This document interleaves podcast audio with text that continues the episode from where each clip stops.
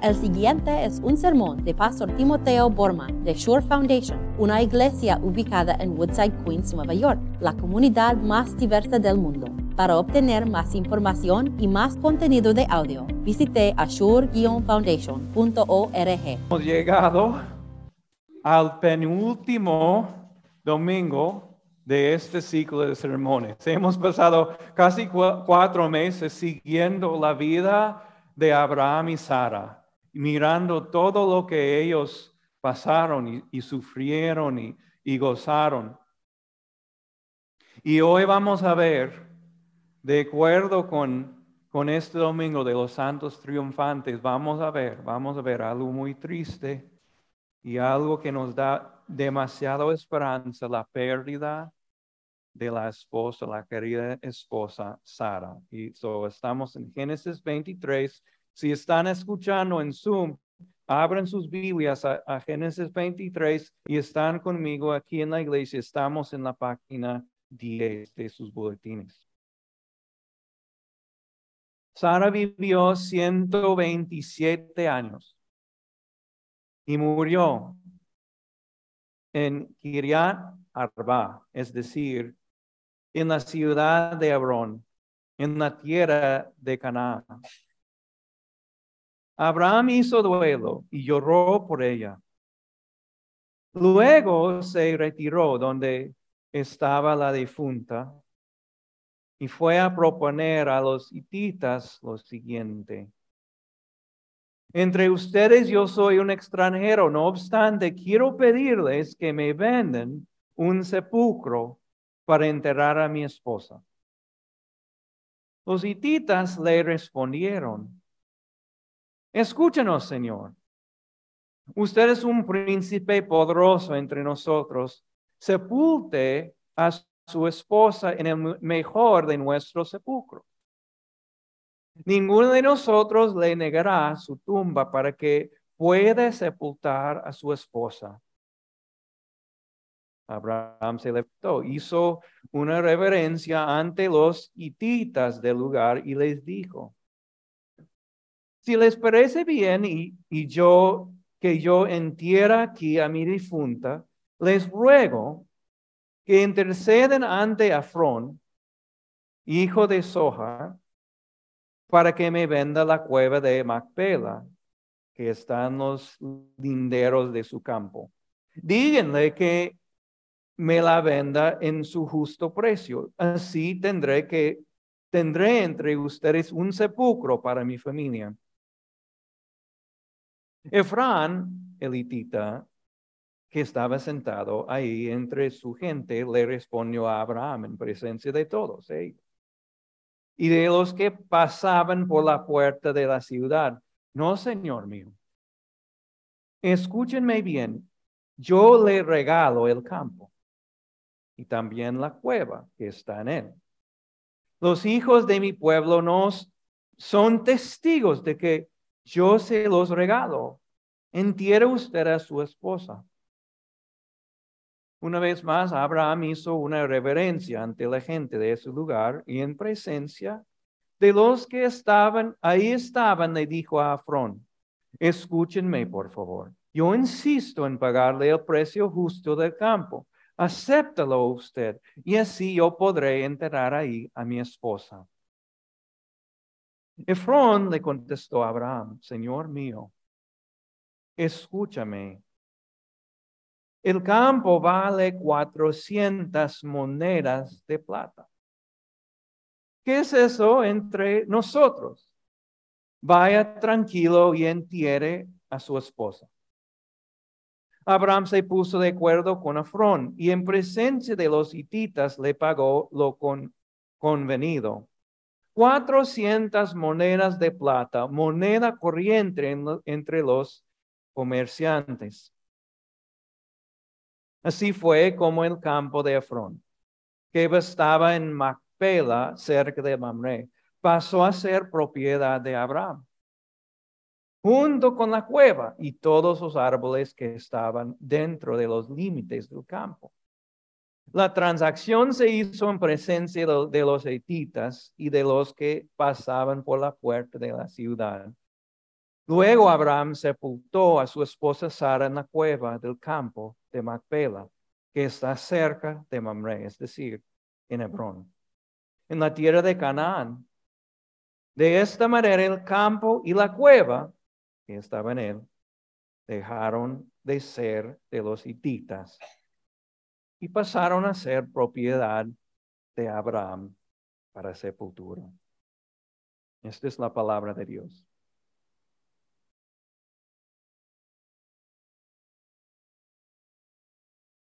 Para decirlo de manera sencilla, este es un obituario bíblico. Es un aviso de muerte y, y es desde el principio por lo menos bastante normal para un obituario. Tenemos primero el nombre del fallecido. Claro. Después tenemos cuántos años esta persona vivió, 127 años. Y después viene e, el lugar donde ella falleció. El lugar murió en Kiryat Arba, es decir, en la ciudad de Abraham, Hebrón. Hasta ahí todo es normal. Un obituario bíblico. Normalmente los obituarios bíblicos son bastante sencillos y, normales. Eh, tenemos el nombre, tenemos tal vez los hijos, tenemos eh, la edad y después normalmente el obituario termina ahí. Este obituario, ah, este aviso de muerte es irregular, vamos a decir. Por dos razones. Encontramos la primera razón muy pronto en la lectura. Y es esto. Por la primera vez en la Biblia, podemos ver cómo se sintió la persona más cerca al fallecido. Llama la atención. Antes no, no, no vimos esposos o esposas llorando la pérdida de su esposo o esposa. Pero aquí tenemos este detalle destacado. Mira el versículo 2. Abraham hizo duelo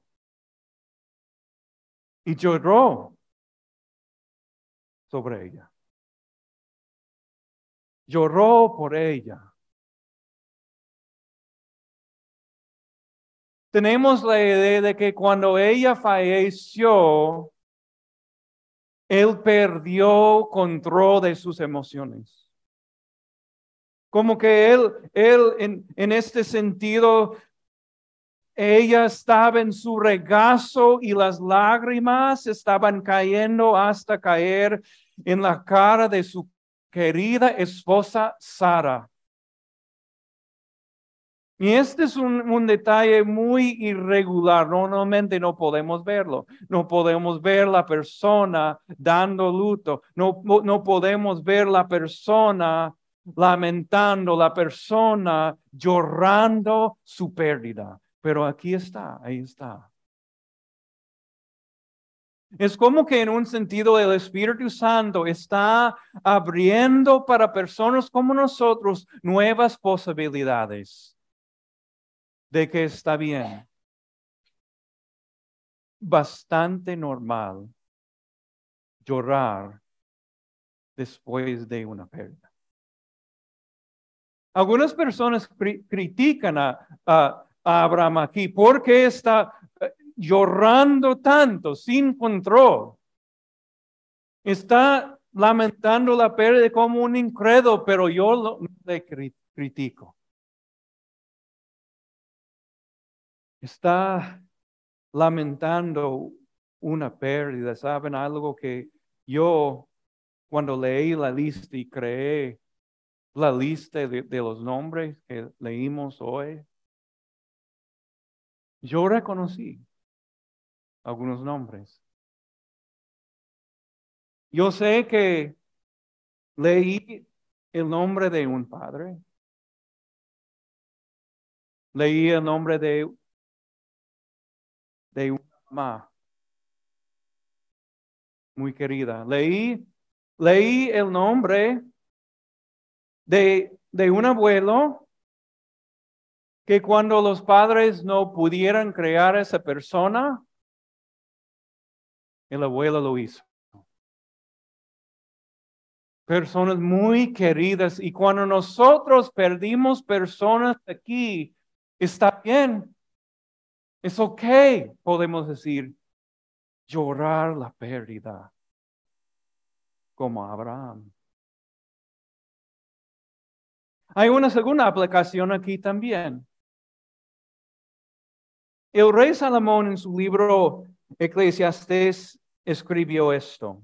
Dijo algo bastante extraño. Es mejor ir a un funeral que a una casa de fiestas. El sabio tiene presente la muerte. Otro autor lo dijo de manera muy poética. Dijo esto, tal vez nuestros ojos necesiten ser lavados por nuestras lágrimas de vez en cuando, para que podamos ver la vida con una visión más clara de nuevo. En un sentido, el Espíritu Santo nos está dando el chance de ver un esposo llorando sobre su esposa de muchos años. Y la verdad es que cada matrimonio termina de la misma manera. Es la, la, verdad, esta es la única esperanza que cada matrimonio tiene, que ellos van a caminar mano a mano hasta que este gran día cuando uno se va. Es la mejor esperanza que tenemos, ¿verdad? Y algún día nosotros, si tenemos sabiduría, debemos saber que uno de los esposos va a lamentar la pérdida. Así es la vida. Saben, cuando yo estaba pensando sobre, sobre esto, yo traté de entrar los zapatos, los pasos de Abraham, pensando sobre cómo me sentiría al perder mi, mi esposa o mis hijas. ¿Y saben lo que resolví, resolví en este momento? Decidí, decidí en este momento que les voy a abrazar con más firmeza que voy a tratar mejor, a disfrutar cada momento con ellos. Este es sabiduría, porque algún día, algún día vamos a llegar a ese punto con Abraham. Yo estaba chateando con alguien que, que había perdido un ser querido y le pregunté, cuando ustedes discutieron y conversaron, cuando había conflicto en el matrimonio, en este momento extrañas aún estos momentos. ¿Y saben cómo me, respondió? Me dijo Timoteo, sí. En la vida, en la vida, había momentos, me dijo esta persona, cuando casi no la podía soportar. Pero ahora casi no soporto la pérdida. Esa es sabiduría, ¿verdad? Sabiduría que nos da la casa de tristeza, de pérdida.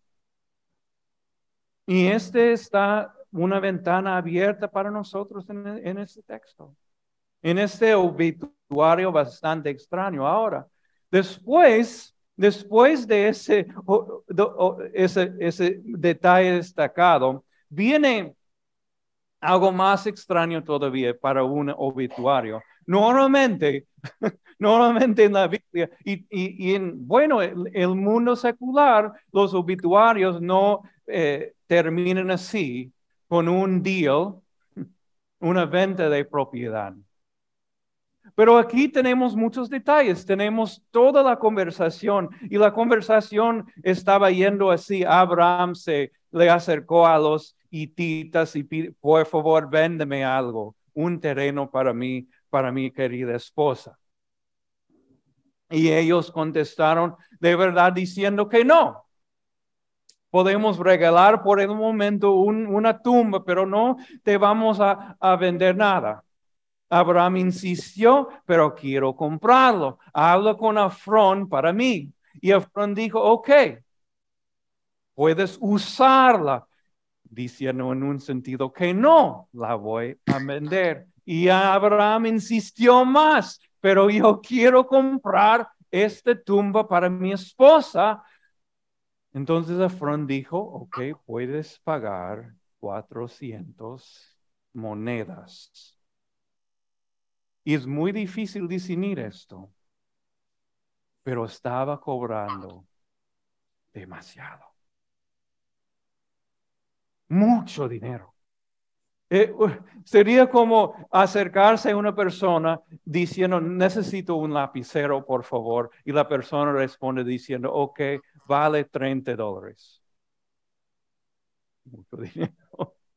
O, es como ir a, un carrito en la calle diciendo, ah, um, dame, no sé, una salchicha o algo así, y la persona diciendo 100 dólares, por favor, 100 dólares. Mucho dinero. Y aquí Abraham respondió, está bien, voy a pagar demasiado, una cantidad extraordinaria de dinero. Entonces nos queda con la duda, ¿por qué?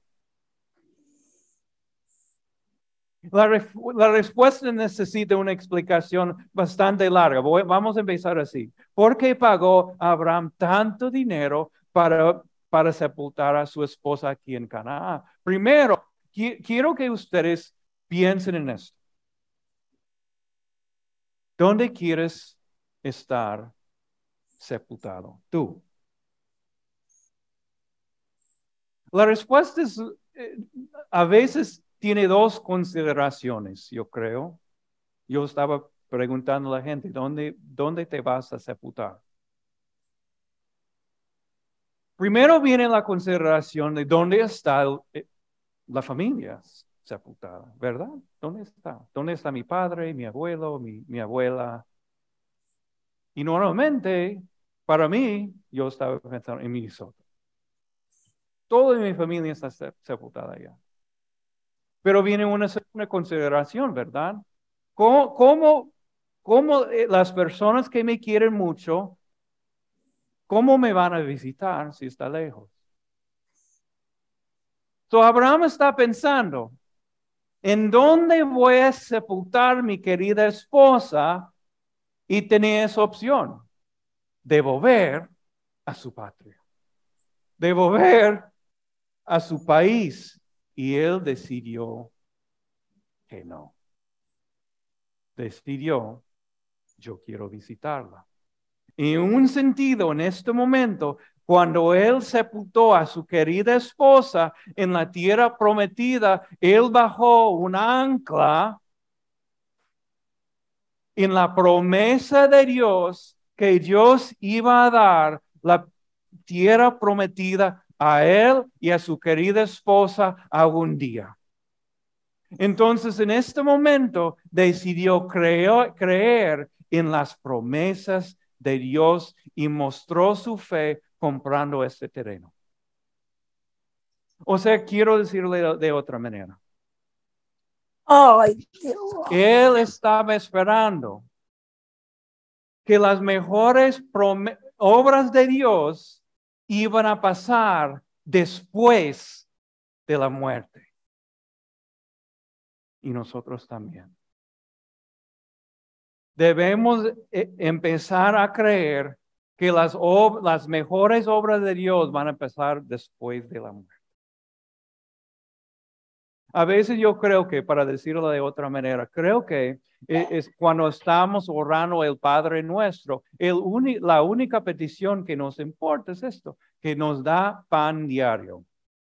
Queremos dinero, salud, todo esto contiene en la quinta petición, Señor, dame pan diario. Pero de Padre nuestro continúa diciendo, líbranos del mal. Y tenemos una esperanza ah, ahorrando esta petición muy pequeña en un sentido. Solamente pensamos que estamos pidiendo que el Señor nos proteja mientras estamos, no sé, viajando en el tren 7 a la una de la noche o de, la, de la, mañana y alguien no, para que nadie nos roba. Líbranos del mal. Pero la verdadera, el verdadero significado de esta petición es mucho más.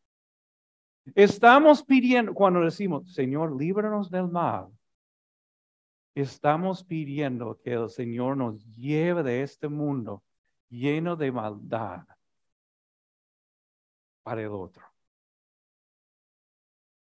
Donde por fin podemos vivir sin miedo, sin pecados, sin temores. Señor, líbranos del, mal. O para decirlo de otra manera, Señor, danos una muerte bendita, creyendo en ti que tus mejores promesas van a cumplir después de la muerte. Y este, este para nosotros tiene dos aplicaciones. Primero es esto. Cuando nosotros perdimos un ser querido en el nombre de Jesús, este es lo que creemos con todo nuestro corazón. Que esta persona, en el nombre de Cristo, quien resucitó de entre los muertos, quien esta persona, quien Jesús amó con hasta la muerte, que esta persona algún día resucitará. Y esto es nuestra fe. Y tiene otra aplicación para nosotros que estamos viviendo también. Y es esto. En esta vida tenemos una prioridad que, es más importante que todas las otras cosas en este, en este mundo. Que debemos estar siempre preguntándonos, esa pregunta. ¿Tiene esta cosa que estoy haciendo valor después de la muerte? Y si no tiene valor, tal vez no debemos priorizarlo. Tal vez no. Por ejemplo, por ejemplo, con los hijos, con los hijos.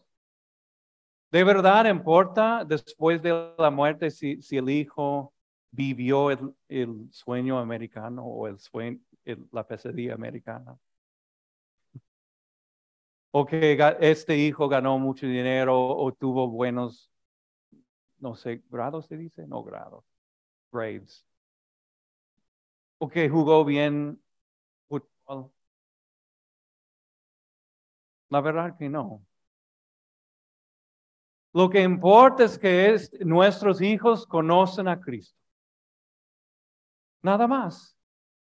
Porque solo Cristo les puede salvar. O, o importa nuestras carreras, por ejemplo, después de la muerte.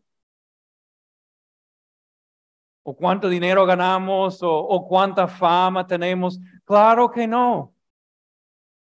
Lo que importa es que nosotros conocemos el gran nombre de Jesús, quien conquistó la muerte. Mira cómo Abraham invirtió su dinero. Mucho dinero. Él invirtió en la promesa de Dios y nosotros también. Ese, ese, ese, esa lectura, ese obituario es bastante extraño, pero yo creo que nos ayuda porque nos abre una ventana para ver las lágrimas de Abraham, pero también nos abre una ventana para ver cómo él invirtió su dinero en la promesa de Dios. Nos, nos abre una ventana para ver que la promesa de Dios, las, las mejores obras de Cristo Jesús pasan después de la muerte. Esta es nuestra